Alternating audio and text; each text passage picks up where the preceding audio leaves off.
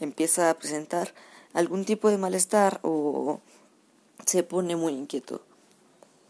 Tiene conflictos con otras personas eh, cuando le platican sobre este tema, cuando le platican que él tiene ese problema, pero nunca lo admite. Y esa es el, la causa de que él se irrite.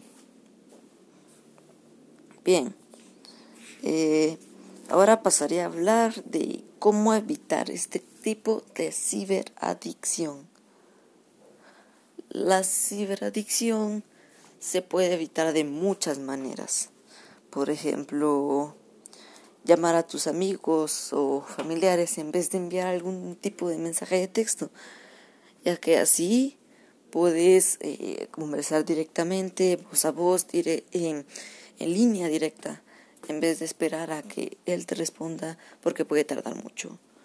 Eh, otro sería, al estar con otras personas, un ambiente social, eh, dejar el teléfono por un lado, apagarlo, para así no estar todo el tiempo prendiéndolo y apagando para ver si salió algo nuevo.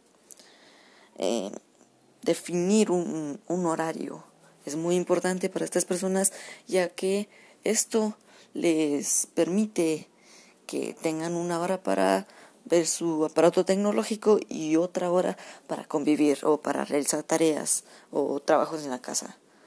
Eh, otro sería realizar actividades físicas eh, ya sea salir a correr, eh, jugar con sus hermanos, con sus amigos, eh, cualquier tipo de actividad física que lo distraiga y lo aleje de, del mundo tecnológico.